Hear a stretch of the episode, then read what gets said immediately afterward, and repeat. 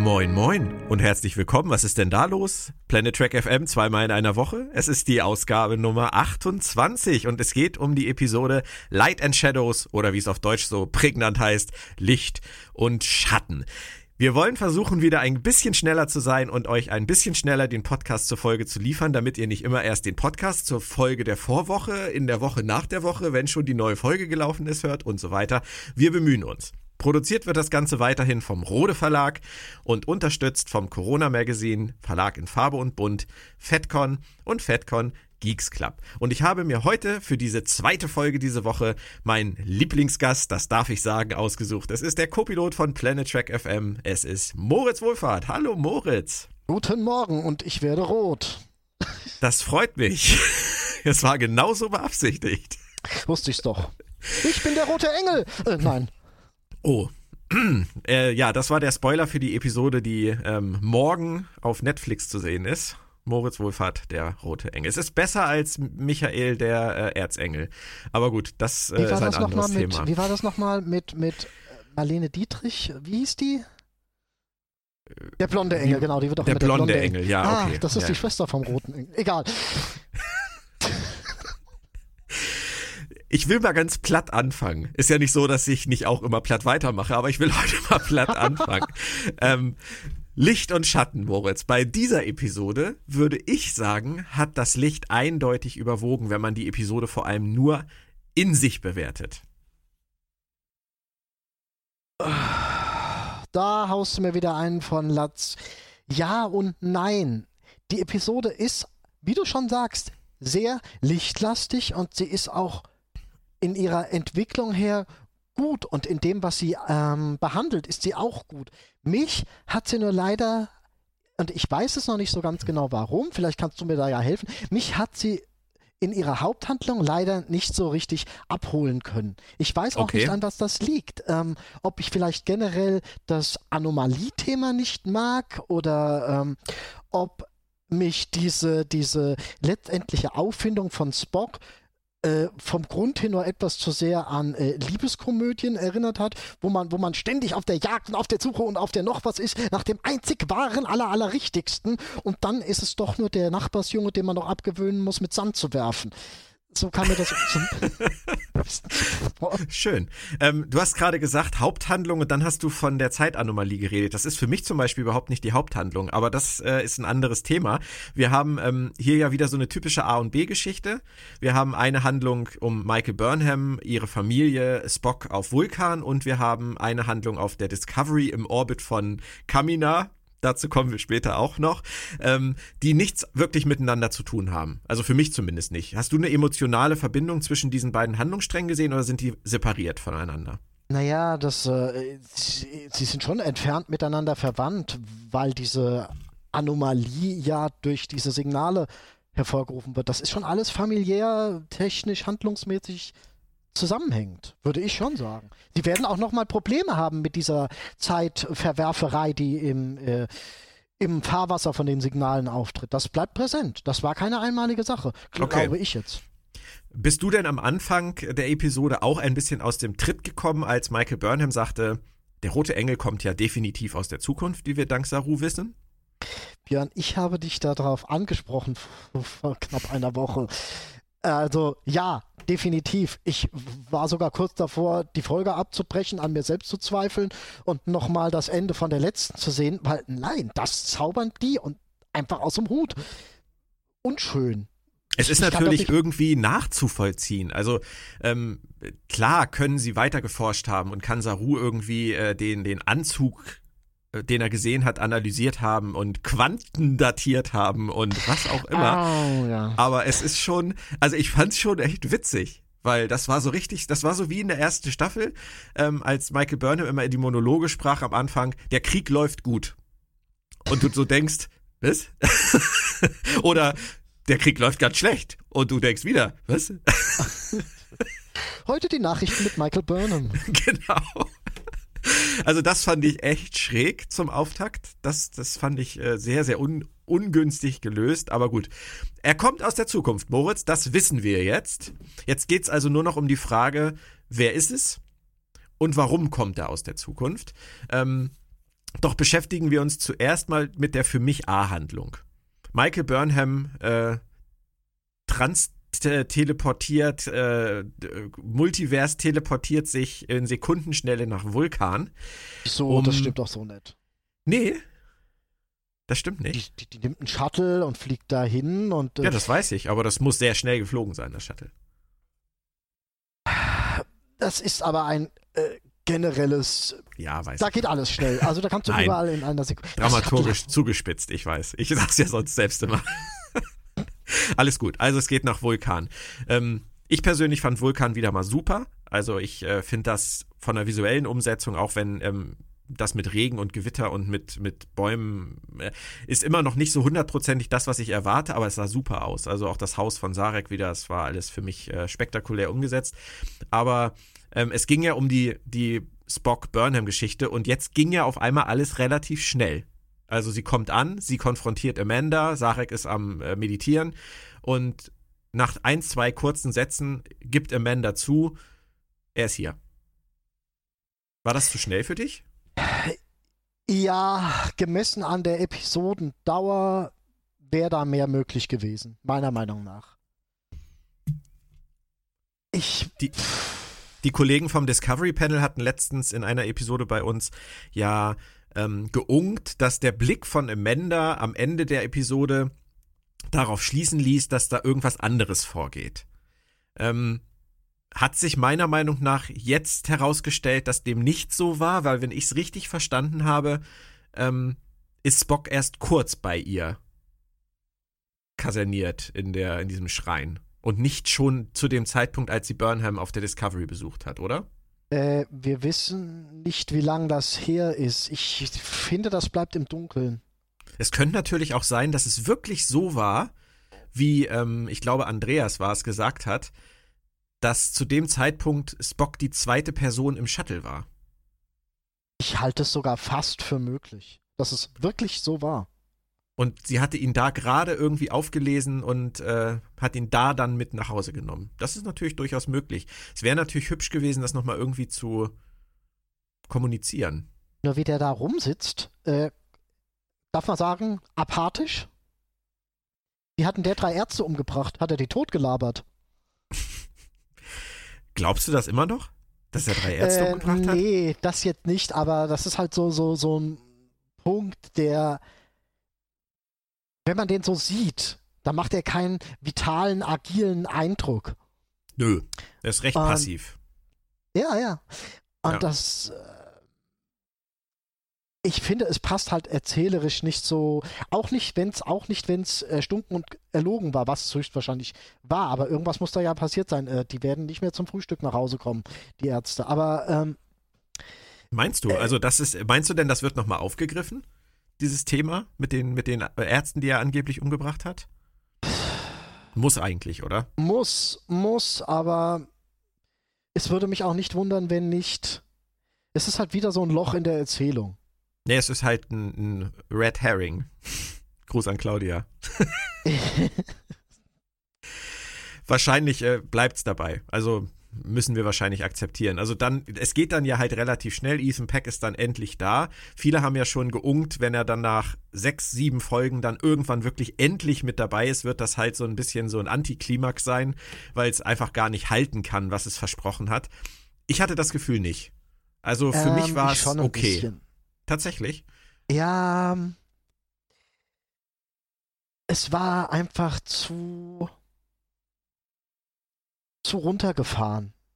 Man, man, man steigert diese Spannung auf diesen Charakter und dann ist dieser Charakter quasi gerade ein Wrack. Das finde ich nicht sonderlich spannend. Also man wartet ja auf Spock, damit er einem Antworten gibt und diese Antworten vertagen sich jetzt wieder.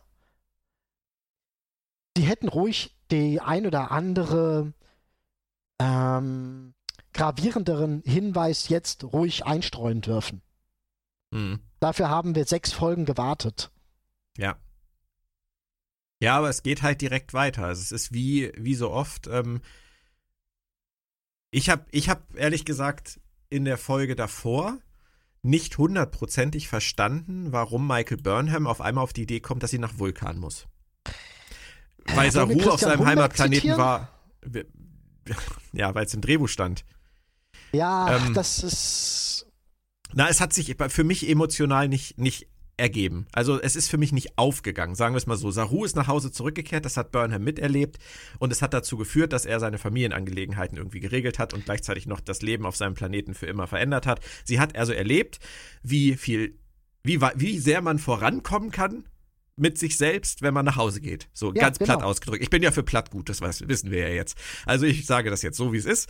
Und deswegen hat sie gesagt, Mensch, wenn das bei Saru klappt, Vielleicht finde ich Spock auf Vulkan. Also mir hat sich das nicht erschlossen. Also für mich war das irgendwie so. Und dann klappt es halt auch noch. Sie geht nach Vulkan und justamente ist er da gerade seit einigen Tagen eingetroffen. Ja, ist auch wieder so ein Punkt, den man schöner, schöner, detaillierter gestalten hätte können. Aber er funktioniert ja, aber, letztendlich so, wie er ja, tut er. geschrieben wurde. Es, es geht. Es geht, ja. Wie siehst du das mit Amanda und Sarek? Dass sie ihn im Prinzip hintergangen hat? Äh, ja, hat sie, aber auch wieder nicht. Ich finde, das geht eigentlich schon so im Sinne des Dramas geht das durch und das ist ja auch keine und das kommt eigentlich ganz gut rüber in der gesamten Staffel, dass die komplette Familie nicht einfach ist. Stimmt. Von daher macht das für mich als solche äh, Entwicklung schon Sinn. Nee, für mich auch, total. Ich fand das super. Also ich fand dieses ganze, diesen ganzen Konflikt zwischen Amanda und Sarek fand ich toll. Ähm, Finde ich auch für Amanda sehr interessant, weil sie ist halt nicht nur einfach äh, die kleine Menschenfrau an der Seite des großen Botschafters Sarek, sondern sie ist absolut selbstbestimmt. Also sie ist, mhm. äh, sie, sie behandelt ihn ja auch so, so nach so ein bisschen nach dem Motto, Schau mal, wie du damit umgehst, Alter. Ja, aber sie, sie, sie, sie treten sich trotzdem sehr äh, ebenbürtig gegenüber. Das finde ich. Richtig. Und respektvoll. Das ich gut. Hm? Ja. Mhm. Ja, ja. Ja. Was, was das ich macht eher auch Spaß an dem Dialog. Ich mag solche Dialoge, solche Vorwurfsdialoge eigentlich nicht, aber der ist gut. Ja. Was ich dann halt wieder ein bisschen schnell fand, war, dass Sarek dann da auf einmal auftauchte. Aber da ähm, fragt man gut. sich dann auch wieder, ist er denen gefolgt oder so? Das ist wieder was, was man nee, nicht. Das, das war, das war ganz komisch. Also ich habe es äh, jetzt nicht so richtig in Erinnerung. Hätten wir jetzt noch jemanden hier, könnten wir noch jemanden fragen. Aber für mich wirkte das halt so ein bisschen so. Ähm, die fliegen da halt über halb Vulkan zu diesem Schrein und mit dem Shuttle und gehen dann da rein und reden dann da und bla und bla und bla. Auf einmal geht eine Tür auf und Sarah kommt rein. Und du denkst so, ist das jetzt ein Hinterzimmer von seinem Haus? Oder das dachte ich sogar erst. Das ja, dachte ich sogar erst, ja dass das irgendwie die Gartenlaube ist mit Mönchen ja. und, und, und. So wirkt es halt. So wirkt für mich der Auftritt von Sarek. So wirklich so wie einmal quer durch den Garten gegangen und äh, Stimmen aus dem Gartenhaus gehört und dann reingegangen und ups, was macht ihr denn hier? Ach, hier bist du. Schatz. Gut, so eine Shuttle-Spur, die hat man schon in, äh, die hat man schon vor 20 ja, Jahren orten gut. können. Also alles gut. Es geht, es geht. Dramatisch ist, äh, zugespitzt. Ja, man, man, man äh, meint, man könnte einen Höhepunkt verstärken, indem man den Zwischenschritt übergeht. Das stimmt aber nicht. Das funktioniert ja. selten. Das funktioniert selten. Sprichst du aus Erfahrung? Man hört so eine Menge, Moritz. Man, Man redet ja so viel. Ja, Man redet ja, ja viel. Ähm, ich hatte ein bisschen den Eindruck, dass den Autoren der Folge die Konsequenzen aus dem Handeln von Amanda und äh, von Michael und Sarek um Spock wichtiger waren als diese ganzen Vulkanszenen. Es ging dann sehr, sehr schnell Schlag auf Schlag weiter an Bord äh, des Schiffes von Sektion 31 die Sarek ja auch kennt. Also war das aber schon krass, dass er seinen Sohn ausliefert, oder? Zumal er noch nicht mal eine Gedankenverschmelzung mit ihm versucht. Jupp, genau. Ähm, es wird zwar gesagt, dass das ziemlich Kanon ist, dass ähm, Spock und Sarek nie eine Gedankenverschmelzung hatten. Mhm. Das wird wohl in einem TNG, in dem TNG-Zweiteiler mit den Romulanern ja angesprochen. Aber ja. ich finde, das zählt nur bedingt, weil wir jetzt sowieso wieder in der ganzen Zeitbrezel-Aktion drin stecken. Der kann durchaus jetzt eine Gedankenverschmelzung durchgeführt haben, äh, die dann am Ende der Staffel äh, äh, wieder neu gestartet wird. Also, also quasi die Zeit wird sowieso so weit neu gestartet, jetzt, dass. Jetzt, jetzt müssen wir uns aber schon mal freuen, wenn sie sich an den Kanon halten. Ne? Also jetzt, jetzt zu sagen, sie hätten es machen können, um es dann später wieder wegzuerklären, das, äh, dann, dann sind wir nicht besser als das, was wir so oft kritisieren. Ähm, ja, gut, okay. Lass ich mal so durchgehen. Sagen wir es mal so, ähm, das ist jetzt dann, wenn sie, wenn sie tatsächlich darauf verzichtet haben, sie eine Gedankenverschmelzung machen zu lassen, weil sie wussten, dass sie nie eine gemacht haben und weil sie keine Idee hatten, wie sie das hätten gut wegerklären können, dann muss man ihnen ja Lob zollen dafür, dass sie es dann auch gelassen haben. Auf der anderen Seite zeigt das wunderschön die Fesseln eines Prequels, weil es einfach unlogisch ist, dass Sarek es nicht versucht. Meiner Meinung nach. Wie gesagt, Spock weiß, wäre ein leichtes Opfer gewesen. Das wäre vielleicht, das, das, ja, das wäre vielleicht so ein bisschen Mindrape gewesen. Aber ich meine, er ist ein Vater und Spock ist in Not. Und ähm, jeder hätte verstanden, wenn Sarek gesagt hätte, ich versuche ihn zu heilen. Ich glaube, in dieser Situation würden selbst Vulkanier das akzeptieren. Eben, eben. Ich bin sogar, ich bin am überlegen, ob man das sogar nicht schon gemacht hat. Aber das weiß ich jetzt nicht so ganz genau. Da mhm. kenne ich jetzt keinen Präzedenzfall für. Aber lassen wir den mal so stehen. Wir gehen dann auf jeden Fall auf das Schiff von Sektion 31, das leider noch keinen Namen hat. Das fände ich ganz hübsch, wenn das auch einen das Namen Das aber hätte. jeder kennt. Das aber jeder kennt. Und die sehen ja auch alle gleich aus. Wir sehen ja auch äh, mehrere Schiffe von Sektion 31, die alle gleich aussehen. Also das ist ja das Standardmodell S31. So richtig exakt gleich? Ich glaube schon, ja. Und ah. ähm, dann äh, gibt es ja diese Szenen mit Leland, der das erste Mal wirklich etwas mehr Text bekommt und sich ja bei äh, Burnham einschleimt. Und sie glaubt ihm ja auch offensichtlich und will ja eigentlich schon abzwitschern.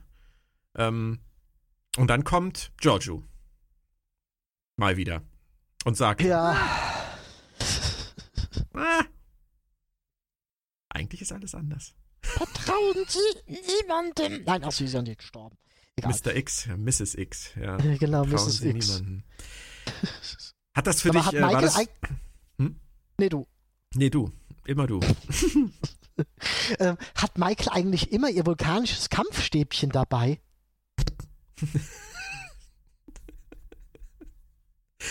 Bestimmt. Das ist, weißt ja, du, bei, ich, bei, den, ich, bei den LucasArts Adventures früher war es auch so, du konntest immer alles in deine Jacke stecken. Ja, gut, du hast auch bei Doom 10 Waffen gleichzeitig, die du mit dir Siehst rumträgst, du? vom Granatenwerfer zur ZX9000. Aber ähm, ähm, so, so ein Stab stelle ich mir einfach so unheimlich vor. Den steckt man doch nicht einfach mal so durch den, durch den Overall, der blockiert ja dann auch. Wie, wie, wie trägt man sowas mit sich rum? Du, ich keine dachte, Ahnung, ich, ich habe da ehrlich hab gesagt auch nicht gefragt, drauf geachtet. Nein, okay, ich fragte mich halt wirklich, weil ich mich halt sowas immer fragen muss, sieht man Burnham dauernd mit Kampfstab rumlaufen? Oder wo, wo holten die den dann her? Finde ich mega spannend, dass du das fragst, aber ich habe keine Antwort für dich, weil das sind die Dinge, auf die ich nie achte. Und das ist doch wirklich das, das äh, letztendlich auch das Frustrierende äh, daran, dass ich ähm, es merken müsste. Weil ich es merken könnte. Aber es einfach nicht tue. Weil ich nicht aufmerksam genug gucke. Das ist, äh, das ist wahnsinnig spannend, also als Thema auch wahnsinnig spannend. Warum guckt er nicht hin, Herr Sölder? Weil er die ganze Zeit äh, Michel Yeo anguckt. Talk about the blind, leading the blind. so ist es halt. Ich, nein, Michel, Michel Yeo oder Joe oder wie auch immer sie sorry, aussprechen wollen. Wieder. Ja, ähm, die gucke ich, gucke ich nicht, nicht explizit an. Also kann jeder gerne tun, aber ist jetzt nicht so, dass ich das, dass ich das tun würde.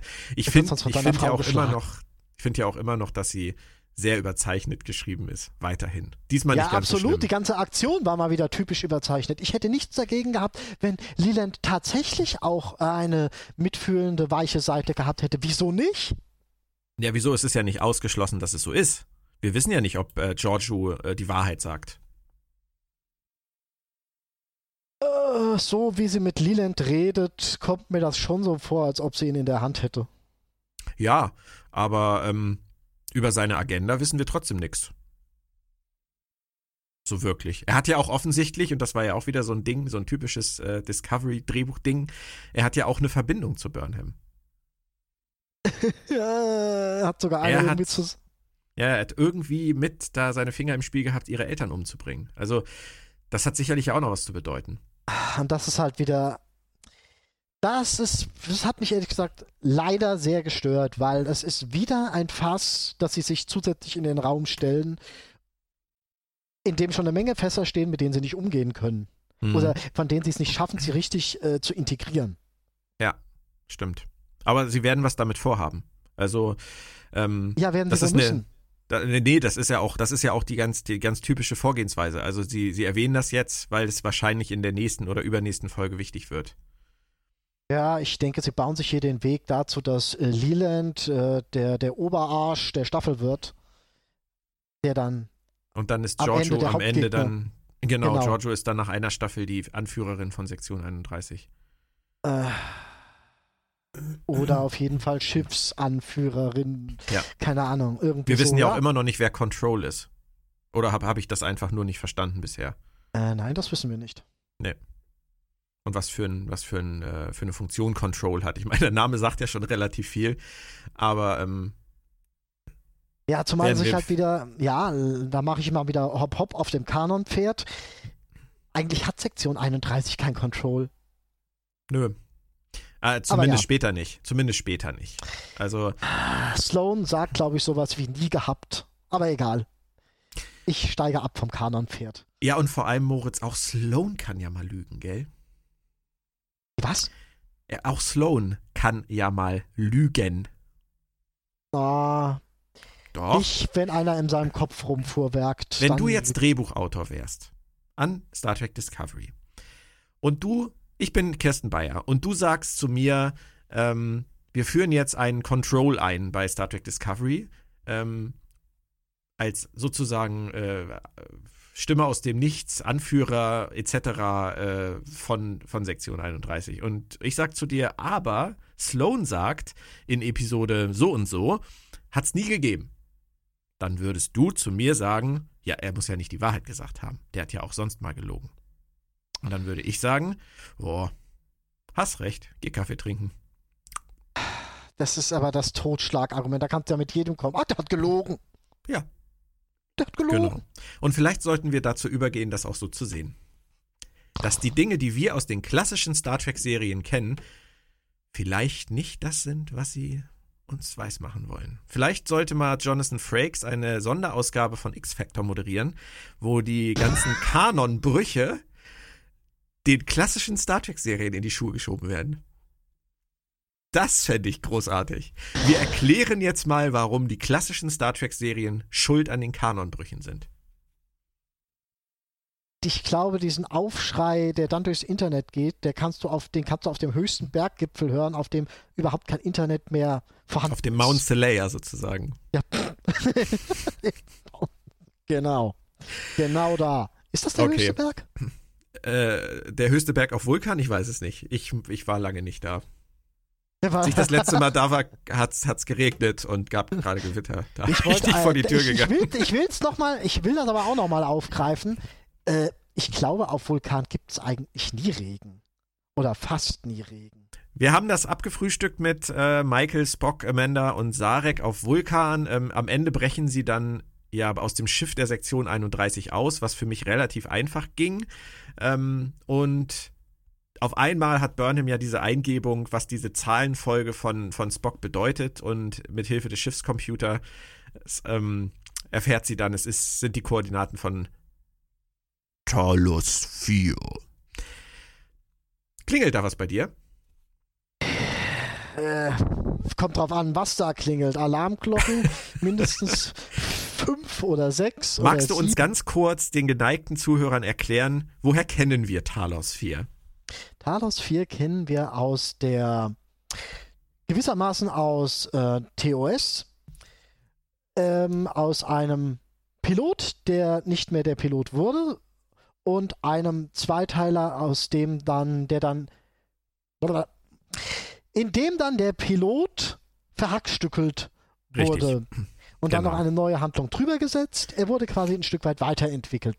Ja. Und da geht es um einen Planeten, den man auf gar keinen Fall, unter keinerlei Umständen, selbst wenn du am Ersticken bist, da darfst du keine Luft atmen. Wir müssen dazu erklären, die, der Pilot, der letztendlich nicht der Pilot wurde, also The Cage, der Käfig, ähm, spielt drei Jahre vor Discovery, vor den aktuellen Ereignissen von Discovery. Und da gab es ja auch schon Pike und Spock und Number One auf der Enterprise. Ähm, während die Doppelfolge, die du angesprochen hast, äh, The Menagerie, spielt, ähm, das ist Talos 4 Tabu, ähm, spielt zehn Jahre nach den Ereignissen aus Discovery. Und ähm, da erfährt man, dass, äh, dass Talos 4 sozusagen off-limits ist, dass niemand in dieses Sternensystem eindringen darf, niemand auf diesen Planeten gehen darf. Das erfahren wir allerdings erst in der Folge, die nach Discovery spielt. Das heißt, rein theoretisch ist es möglich, dass ab dem Punkt jetzt, wo Michael und ähm, Spock nach Talos 4 gehen, diese sogenannte General Order 7 implementiert wird. Das müssten sie uns dann nochmal erklären, warum das nicht direkt nach The Cage passiert ist, sondern erst nach den Ereignissen rund um Spock und Burnham. Aber das werden sie vielleicht tun. Ähm, so ist die zeitliche Einordnung auf jeden Fall zu sehen. Aber ist das ein Kanon-Fass, über das du dich gefreut hast, dass sie es öffnen und hinstellen? Oder hast du eher gesagt, äh, da würde ich mich jetzt gern drin verkriechen? Ähm, ich habe ehrlich gesagt, gesagt, ehrlich gesagt gesagt, ich krieg's auch immer hin. Mhm. Ähm, dass es viel zu früh ist, über dieses Fass überhaupt zu reden. Weil das eigentlich nur die Gut, dann hören wir damit jetzt sofort auf nein, und sprechen nein, über was nein, anderes. Nein. So lange spielen wir ein bisschen Musik ein. Nein.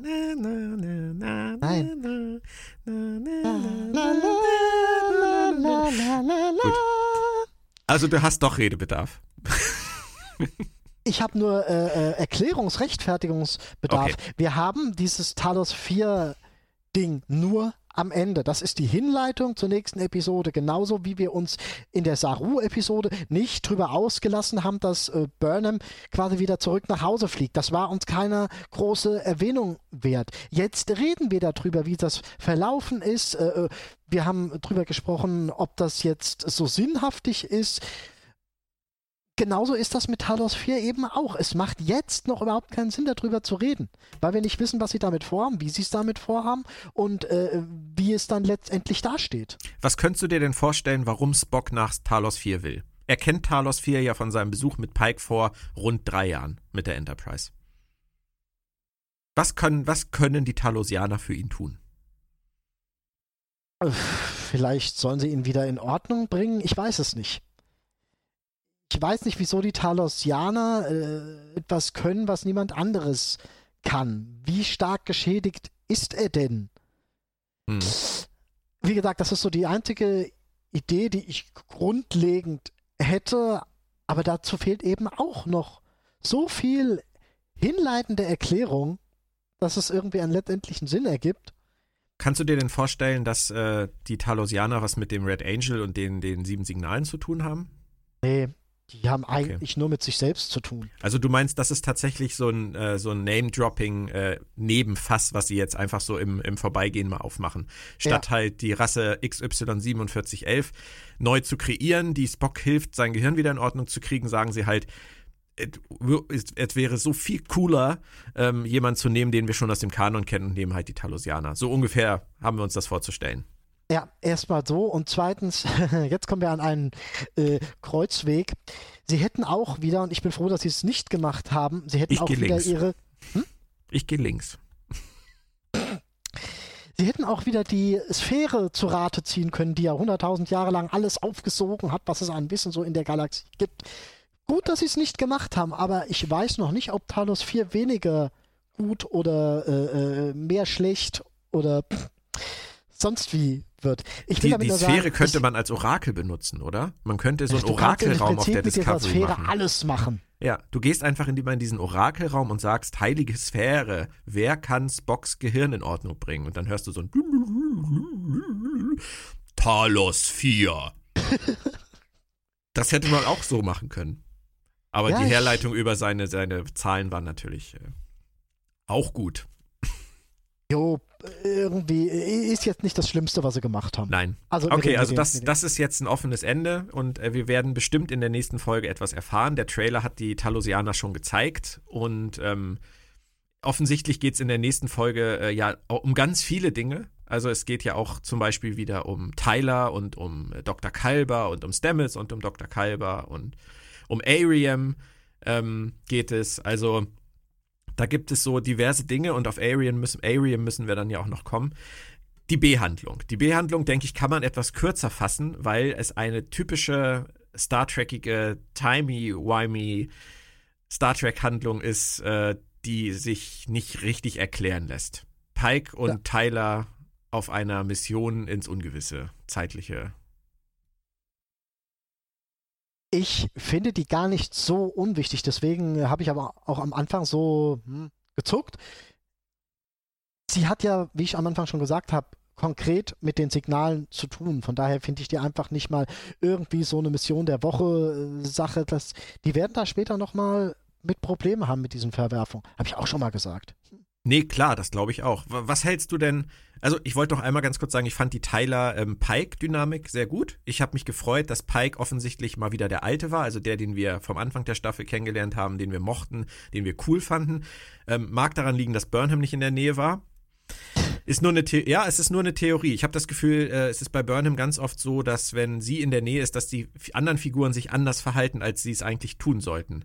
Und ähm, das ist hier auch wieder etwas Deutliches, äh, was herauskommt bei beiden, finde ich. Also Tyler ist wieder mehr der Tyler, den ich erwarten würde. Pike ist wieder der Pike, den ich erwarten würde. Und zusammen funktioniert das für mich ganz gut. Ähm, einzige Gag-Szene für mich äh, aus visueller Sicht, äh, du hast es wahrscheinlich gelesen, ist, äh, als die beiden sich am Anfang auf der Brücke streiten und ähm, Tyler so wie so ein trotziges Kind sein Black Badge abnimmt von seiner Uniform und es Pike zuwirft. Da habe ich schallend oh. gelacht. Da habe ich wirklich schallend gelacht. Das war so richtig so, so cool ist, so kann, kann, cool kann keiner sein, wie Tyler in dem Moment sein will. So, guck hier, Alter. Black Badge, Alter. Nimm dies. Ich weiß nicht, ob ich so toll gefunden hätte, wenn ich es gesehen hätte. Nein, bestimmt nicht. ich, ich fand's echt übel. Also, ich fand's einfach affig. Weißt du, ich fand ja schon jede einzelne Szene mit Giorgio affig, wo sie irgendjemandem ihr, ihr Black Badge aus der Tasche zieht und hinhält und alle immer sagen, äh, cooler Stuff. Und jetzt halt Tyler, er trägt jetzt dieses Abzeichen und hat, fühlt sich trotzdem noch äh, gemüßigt, das, das Pike so hinzuschleudern, so nach dem Motto, falls du es nicht erkennen kannst auf zwei Meter Entfernung, guck doch mal genau hin, was das heißt. Wirft er es ihm denn so richtig zu mit, mit äh, oh, das muss ich dir jetzt zurückgeben? Nein, oder? Nein, er möchte, dass, dass Pike äh, realisiert. Er hält es ihm nur hin. Du hast eben was gesagt, er wirft es ihm zu. Er wirft es ihm zu. Ja, ja. Und dann? Er wirft es ihm zu. Dann nimmt Pike das in die Hand. Das ist halt so eine Szene so. Ähm, das ist ja mal hochdumm. Ja, das ist das halt so eine Szene. Nicht aus der Hand. Pike sagt, Pike sagt halt irgend, äh, sagt irgendwas zu ihm, so nach dem Motto, wir machen das jetzt so, äh, ich muss ihnen keine Infos geben und dann sagt Tyler halt, statt zu sagen, ähm, also er sagt ja auch, Sektion 31, bla Phase, wir müssen zusammenarbeiten und so weiter und erinnert ihn dann halt an die, an die Wichtigkeit seiner Position an Bord der Discovery damit, dass er ihm dieses Black Badge halt hinwirft. Das ist halt so. Lies noch mal genau das Kleingedruckte in meiner, in meinem, auf meinem, meiner Agenten, äh, Akkreditierung. Keine Ahnung, es ist ich halt hätte, irgendwie. Ich, ich hätte dann aus Trotz das Badge aktiviert als Pike und hätte reingerufen, Tyler ist doof! Oder so. Gut, aber wir halten uns jetzt sehr lange an etwas auf, was äh, nur wenige ja, Sekunden einnimmt. Ähm, die Mission fand ich super spannend super spannend gemacht. Ich fand auch die äh, Verbindung mit Pikes Vergangenheit ganz gut, dass er, nachdem er den Krieg ja verpasst hat, jetzt, das kommt jetzt wieder auf, äh, mal mitten in der Action sein will. Das finde ich alles in Ordnung. Ich finde auch, dass Tyler und, und Pike sich da gut näher kommen und äh, auch das Verständnis, was sie füreinander gewinnen, das finde ich alles super schön gemacht. Ich möchte dich aber fragen, was es mit diesen 500 Jahren auf sich hat. Glaubst du, also nochmal zur Erklärung, die Sonde ist ja die Sonde der Discovery. Die haben sie da reingeschickt und offensichtlich ist die 500 Jahre in die Zukunft gereist, wurde von irgendjemandem gepimpt und 500 Jahre wieder zurückgeschickt und greift dann die Discovery an.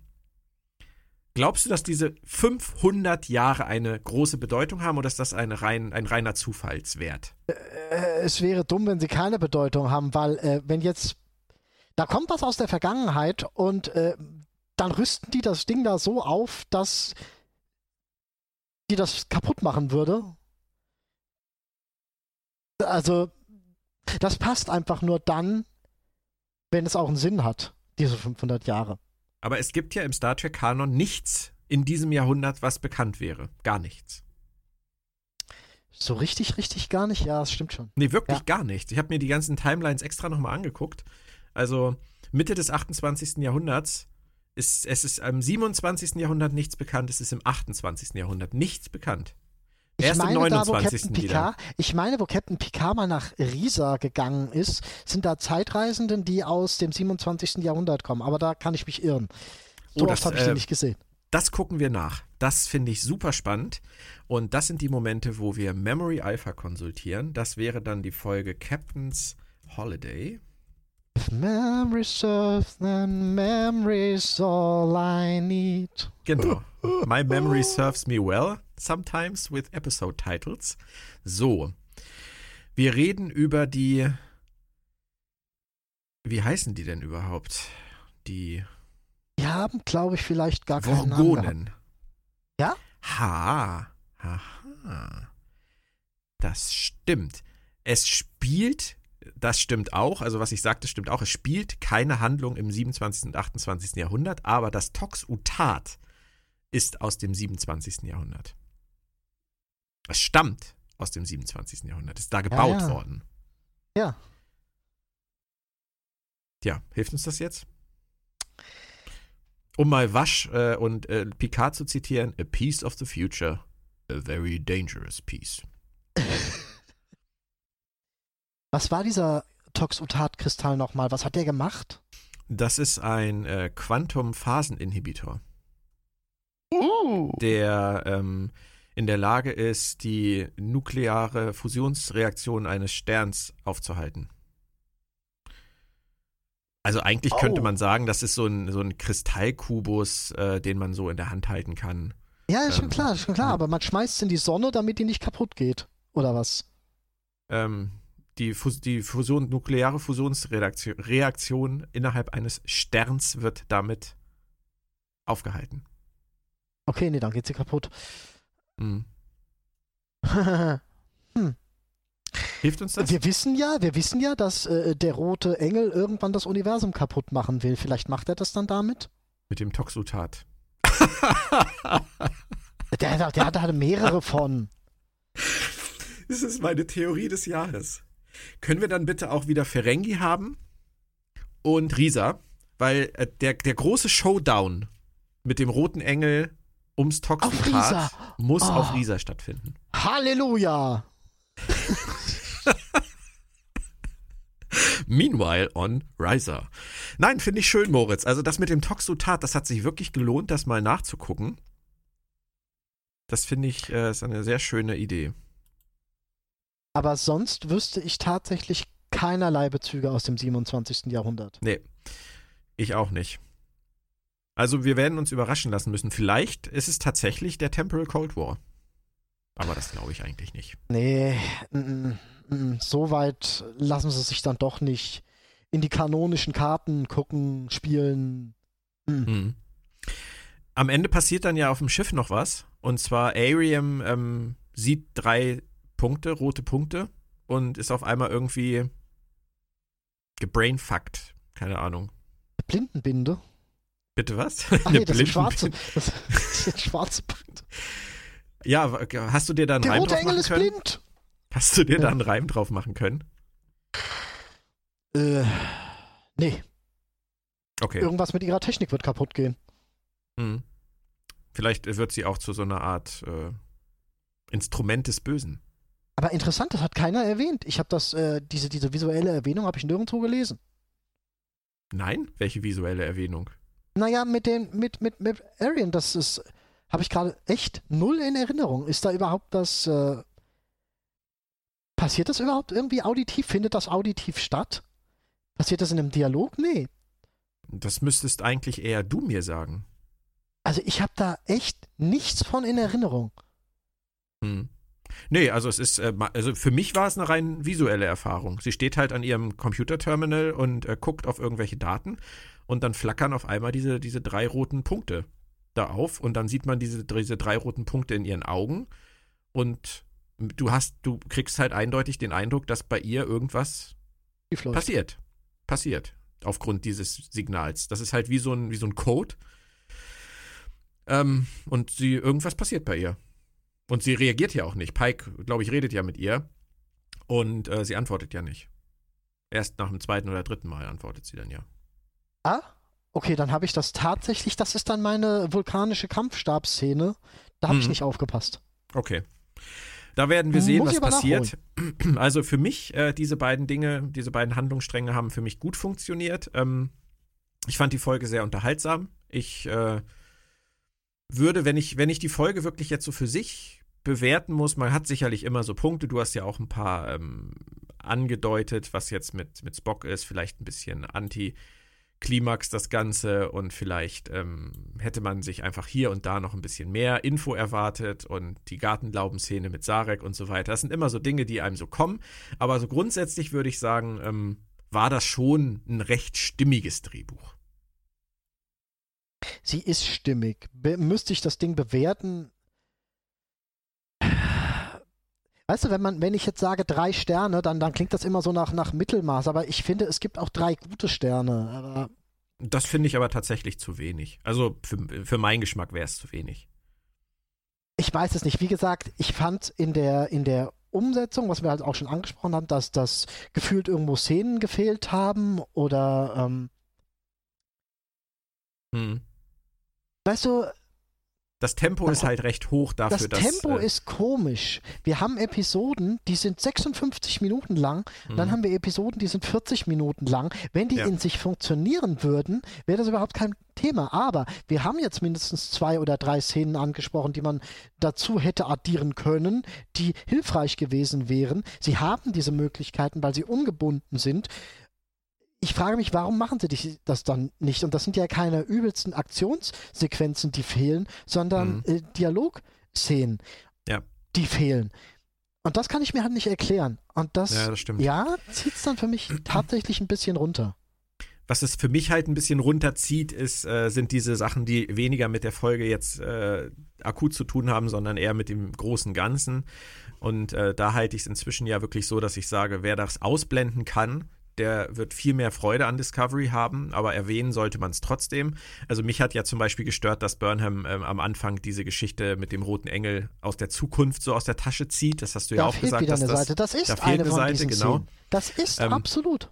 Dann hat es mich, hat's mich auch ein bisschen gestört, dass jetzt halt diese Verbindung von Leland und äh, Burnhams Eltern aus dem Nichts geholt wird. Das ist halt so Soap. Das ist Soap-Style. Das ist halt, auf einmal ja. taucht der böse Bruder auf und wir haben nie was von ihm vorher gehört. Jetzt ist halt Leland der, der böse Onkel und ähm, gut. Ich ist, hab es noch lange nicht genug. Äh. Ja, ja, genau. Es ist wie es ist. Äh, dann dieser, dieser Moment mit Tyler und Pike mit dem, mit dem Abzeichen, den, auf den ich hätte verzichten können. Und dieses ganze Hin- und Hergereise in No Time, ähm, das ist alles Standard, das kennen wir, das hat Star Trek immer gemacht, das machen andere Serien auch. Abgehakt. Ja, ähm, weißt du, diese Sache mit Leland, lasse ich den auch noch sie brauchen irgendwie später noch eine, eine, eine Anti- Heldenverkörperung äh, für die Staffel, ja. die bis jetzt noch nicht richtig da ist. Von daher verstehe ich, dass sie Leland als solche aufbauen. Sie tragen dick auf, aber wenn sie jetzt was Vernünftiges mitmachen, soll mir das wirklich recht sein und ich kritisiere das dann auch nicht. Ja. Dann haben wir noch die, die heilige Dreifaltigkeit Kalber, Reno, ähm, Saru. Sarus Entwicklung wird wieder pausiert diese Woche ist in Ordnung. Ähm, er ist da, er verhält sich nicht außergewöhnlich und äh, fällt nicht auf, dass er jetzt nicht weiter thematisiert wird. Dr. Kalber ist gar nicht da. Ähm, der regeneriert halt in der Krankenstation. Ich denke, damit kann man auch leben. Und Jet Reno nee, hat halt. finde ich schade. Finde ich schade. Findest du das schade? Ist wieder, das ist wieder sowas. Es fehlen 16 Minuten und da sind dann halt auch locker drei Minuten dabei, wo Kalber und Stanitz sich unterhalten ähm, hätte wunderbar reingepasst, von wegen, wie sie irgendwann auf die Idee kommen, oh, Stanitz kann uns aus der Zeitschleiferei raushelfen. Äh, äh, und dann holt sie den einfach mal so und puff ist er auch da. Da kann man wunderbar eine Szene einfügen, wo er äh, Karl bei, bei, bei, bei sonst irgendwas hilft. Stimmt. Es ist einfach, es macht. Es verhindert tatsächlich, dass ich zu den Charakteren ein innigeres Verhältnis entwickeln kann. Mhm. Ja, ich verstehe, was du meinst. Und ähm, ähm, wir hatten letzte Woche diese Szene mit Kalber, die Anstoß zu Spekulationen gegeben hat und äh, jetzt ist er quasi nicht existent. Das ist nicht. Es passte halt nicht zum, zur Folge, es passte nicht ja, zum Thema. Ja, das mag war, sein, aber ja. das ist. Heute hast du viele ähm, Dinge in Serien, die, die nicht zur jeweiligen Folge passen, die Ja, aber dazu natürlich. dienen, äh, spätere Folgen vorzubereiten. Das ist modernes Erzählen. naja, du Ich könntest sträube mich genauso, da auch immer ganz gern, aber Ja, aber du, Doch. könnt, du könntest mit der gleichen äh, Logik ja auch sagen, dass sie das ja auch tun, weil sie ja jetzt zum Beispiel sagen, dass Leland was mit dem Tod von Burnhams Eltern zu tun hat. Das ist ja in dieser Folge auch irrelevant. richtig. Aber mir geht es ja auch grundlegend mehr um den 40 Minuten, 46 Minuten. Ich weiß, ich weiß. Du hast, äh, ne, du hast wirklich eine super Idee da gerade aufgeworfen. Also, dass man eine Szene zeigt, wo Stamets und Kyber zusammen in ihrem Quartier sitzen und ähm, Stamets Mau Mau reali spielen. Realisiert, dass äh, Kyber, dass es halt nicht so einfach wird. Weißt du, einfach so eine Szene, wo, wo, wo Kyber da halt im, in dem Quartier am Tisch sitzt mit dem Scotch in der Hand und äh, Stamets sagt, du, du kannst doch längst wieder arbeiten. Was ist los? Warum, warum geht das nicht?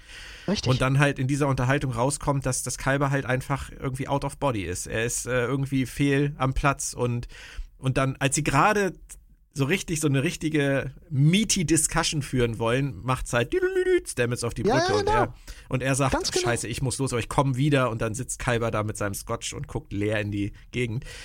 Super schön. Tolle Idee, Moritz. Und sie können sowas eigentlich. Ähm, ist, sie haben schon bewiesen, dass sie beispielsweise das mit Sarus Sprachfähigkeiten haben sie in Mhm. New Eden wunderbar eingeführt. Ja. Die können sowas, wenn sie wollen. Ich verstehe nur manchmal nicht, warum sie es nicht tun. Man hätte dann, äh, Stamets hätte dann auf dem Gang auch Jet Reno treffen können. Und sie hätte sagen können, wir wollten doch Ich noch über diese. Genau. Na, ich brauch Klopapier. Später.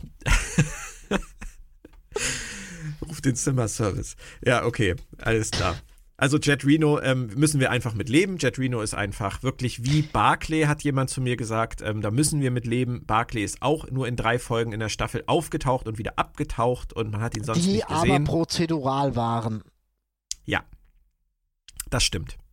Aber Aber, ähm, Streichen wir Reno einfach raus. Ich würde Genau, auch mit das ist- Reno jetzt einfach ist- nicht mehr rechnen. Ich würde das nee, wirklich in den nächsten Episoden nicht mehr Reno da, Reno nicht da, ist egal. nein, es Also, bringt nichts. Es bringt nichts. Es ist schade, weil sie gut ist. Ich glaube, man muss uns da auch äh, zugutehalten, dass es uns nicht darum geht, äh, zu lästern, weil wir lästern wollen, Mhm. sondern wir finden Jet Reno einfach ziemlich gut.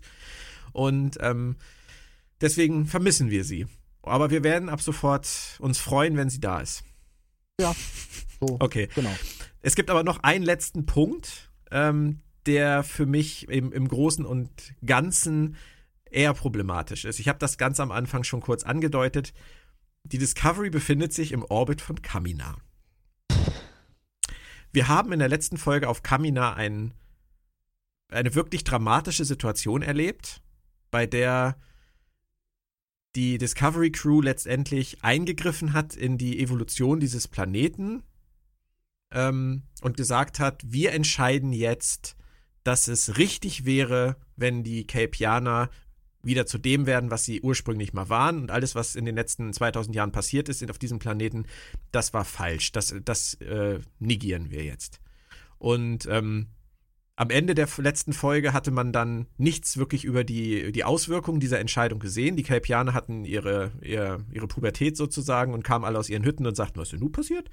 Und äh, die Baul waren ähm, irgendwie auf ihren. Basisschiffen im Meer irgendwie aufgetaucht, aber man hat nichts erfahren. So. Und jetzt sind sie noch im Orbit von Kaminar, die ganze Folge.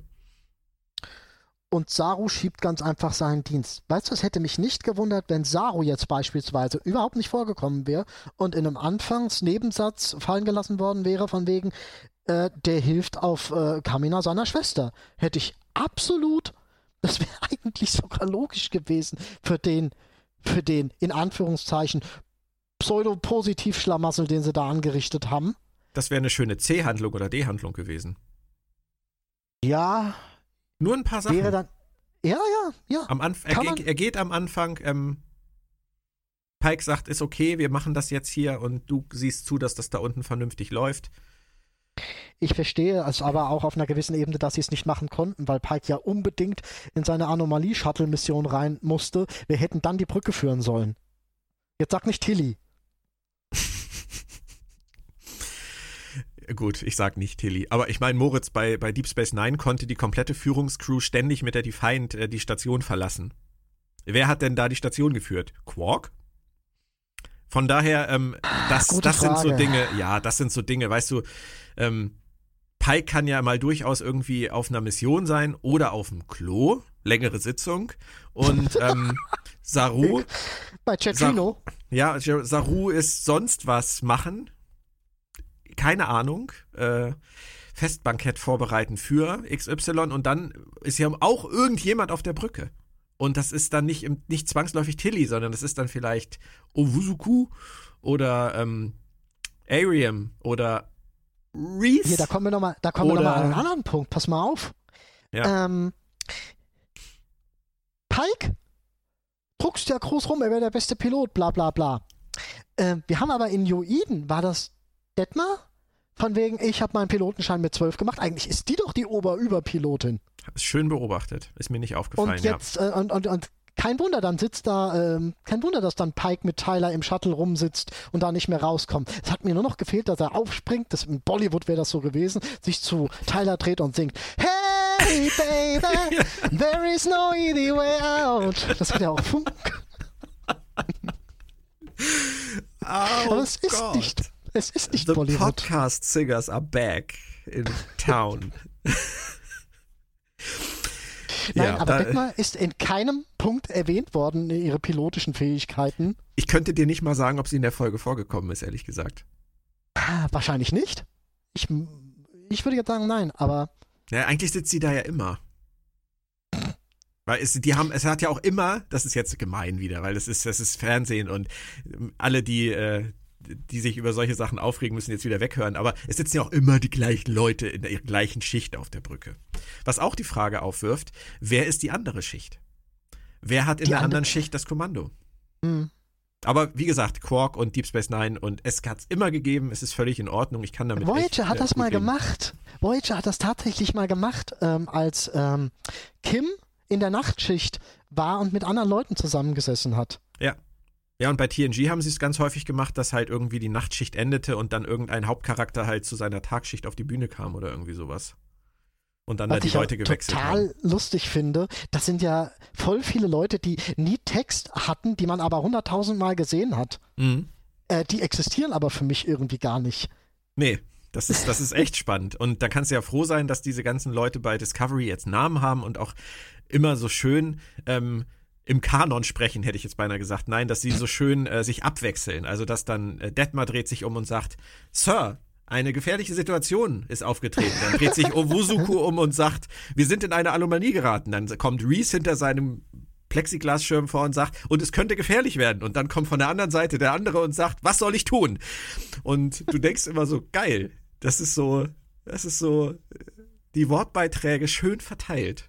Wunderbar. Ja, aber, aber du kennst die Leute wenigstens. Ganz ehrlich, ja, aber das ist auch wieder sowas, was sie da am Anfang so ein bisschen von sich gegeben haben, von wegen, wir werden uns äh, um die Brückencrew kümmern. Ich finde, es ist jetzt in der Mitte so wirklich aufgegangen ist das nicht. Das sind jetzt keine Personen, die, die, die, die mir irgendwie sonderlich bekannt oder wichtig oder sonst wie wären. Wenn jetzt äh, in der nächsten Folge Reeves in zwei Hälften gerissen wird, Heißt der überhaupt ich- so?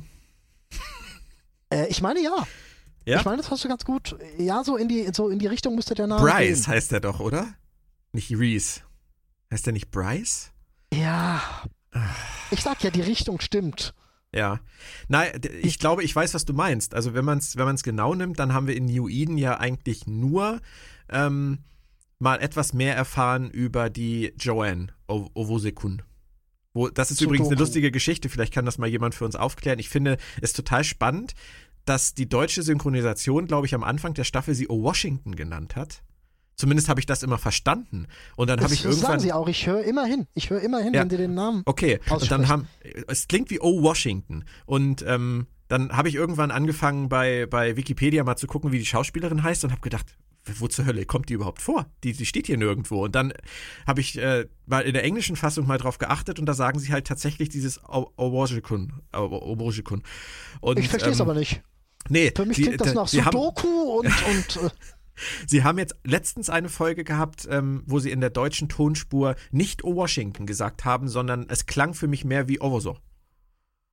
Ja. Da hatten sie so wenig Zeit, da haben sie ihren Namen noch weiter eingekürzt. Egal. Also wir haben diese Owashaken, Joanne, nennen wir sie Joanne, die haben sie in New Eden ja mal reingebracht. Du kennst sie doch gar nicht, du kannst sie doch nicht einfach beim Vornamen sprechen. Doch, Das tue geht ich jetzt nicht. aber. Heute Und geht dann- das nicht. Dann haben wir Detmar, über die wissen wir ja dank, äh, dank des Pilotfilms sozusagen etwas mehr, aber die haben sie ja seitdem inhaltlich Auch nicht wirklich. nicht- wir wissen, dass sie ihren Pilotenschein mit 12 gemacht hat. Ja, ja. Aber dass sie jetzt mal irgendwie mit äh, irgendeiner Hauptfigur in der Kantine gesessen hätte, um über irgendwas zu sprechen, was Naja, sie ist Einblicke die in Erste, ihren die sich zu Charakter Tilly gibt. setzt, als sie diesen äh, Rehabilitierungsdialog hält. Ja, aber das sind, das sind schon sehr, das sind Spuren Ja, von ja, ja, richtig. Charakterentwicklung. Ich, ich gebe dir da ja, recht. Ich gebe Ja. dir da ja recht. Aber Und- trotzdem kriegt sie Silber. Also Silbermedaille geht an Detmar hinter ähm, Overschicken. Und ähm, Ariam, Sudoku. Ariam ist halt immer noch ein Mysterium. Also Ari ich weiß halt auch immer noch nicht, ob Ariam einfach ein besserer laufender Backup-Computer ist oder so. Ich habe keine Ahnung, worum es sich bei dieser Figur handelt. Sie ist Lieutenant Commander.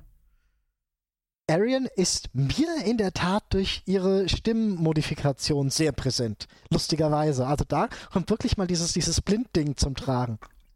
Aber ich würde sagen, die hat einfach nur äh, Kopfimplantate oder irgendwie sowas. Wurde auch mal so, so kurzzeitig kommuniziert. Fände ich total spannend, wenn sie zum Beispiel Opfer eines äh, einer Katastrophe wäre und danach halt zusammengeflickt wurde.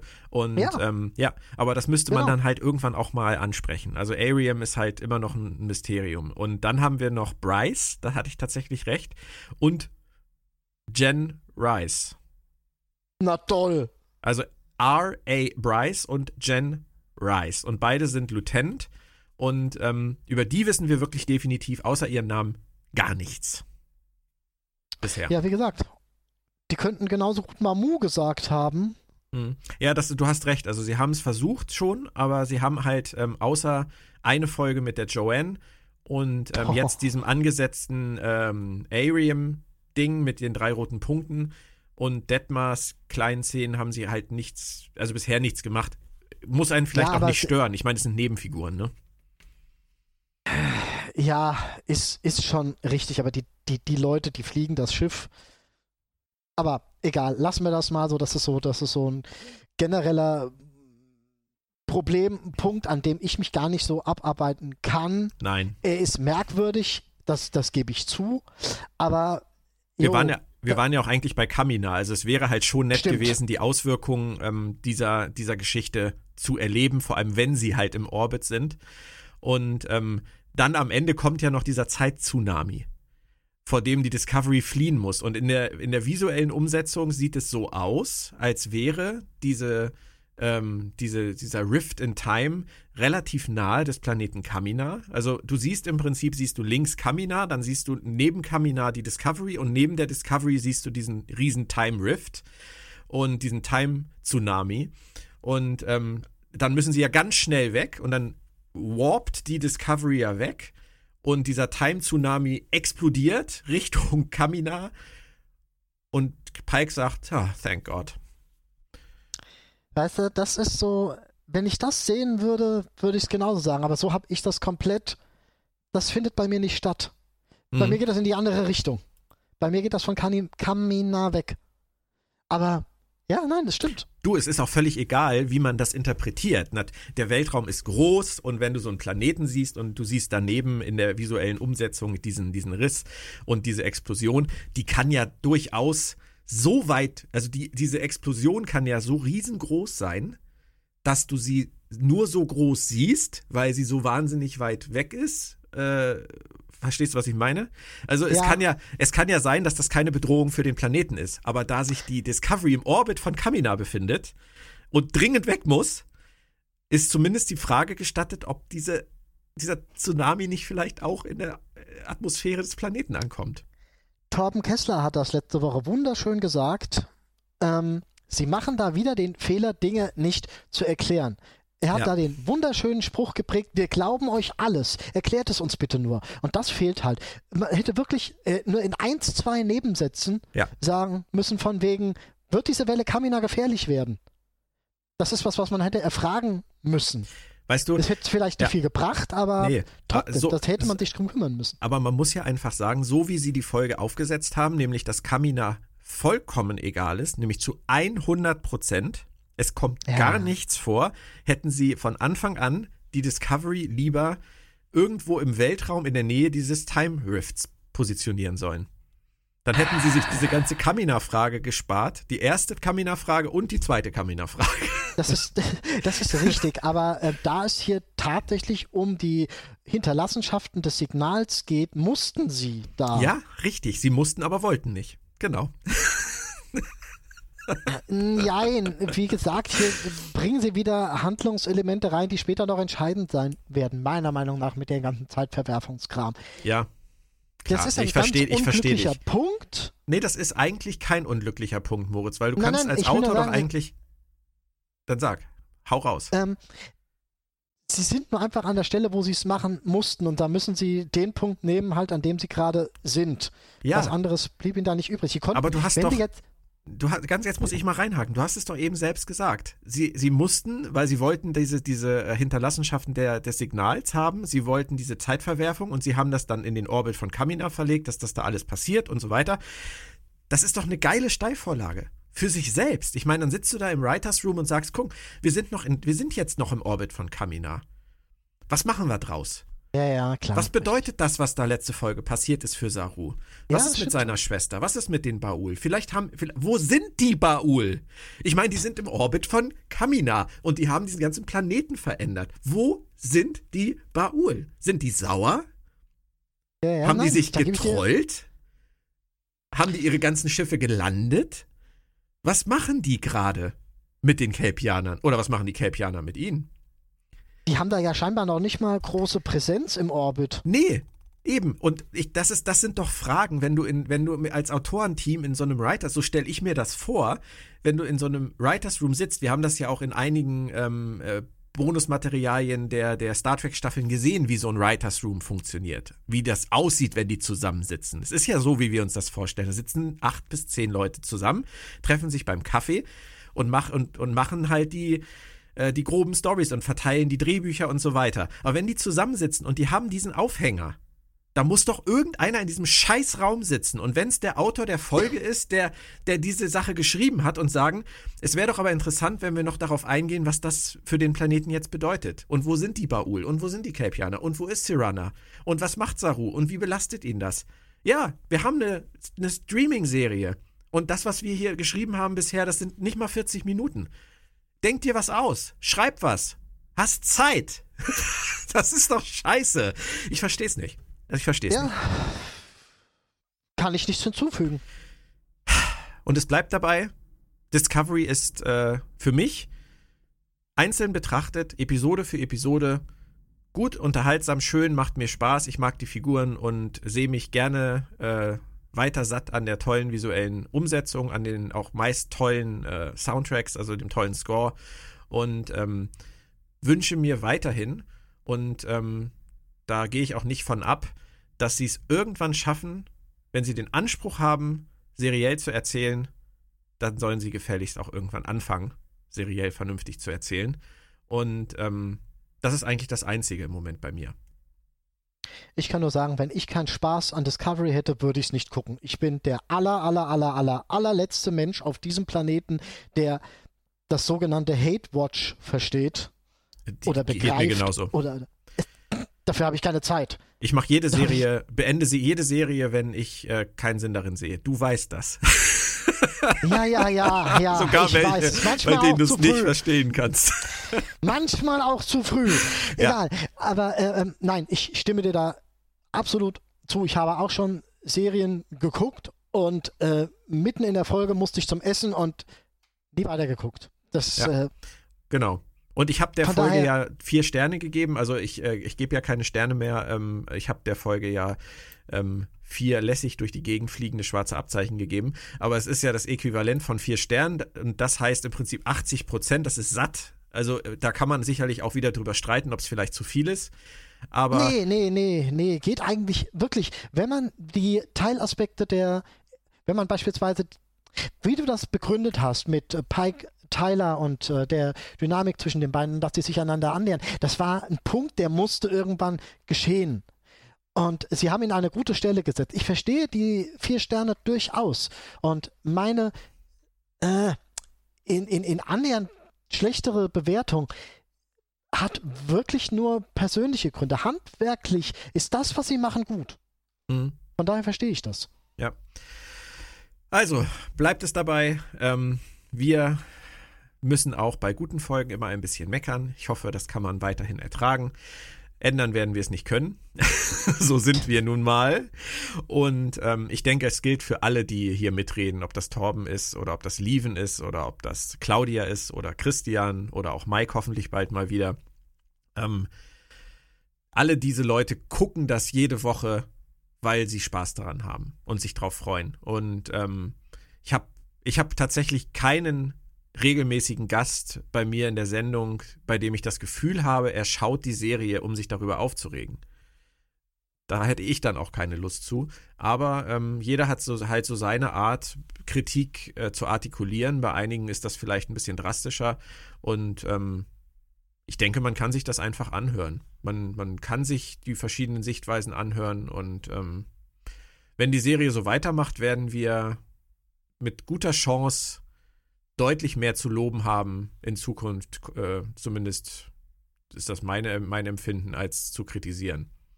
Das unterschreibe ich dir. Ähm, Staffel 2 greift auf jeden Fall einen ganzen Haufen von grundlegenden äh, Star Trek-Thematiken auf.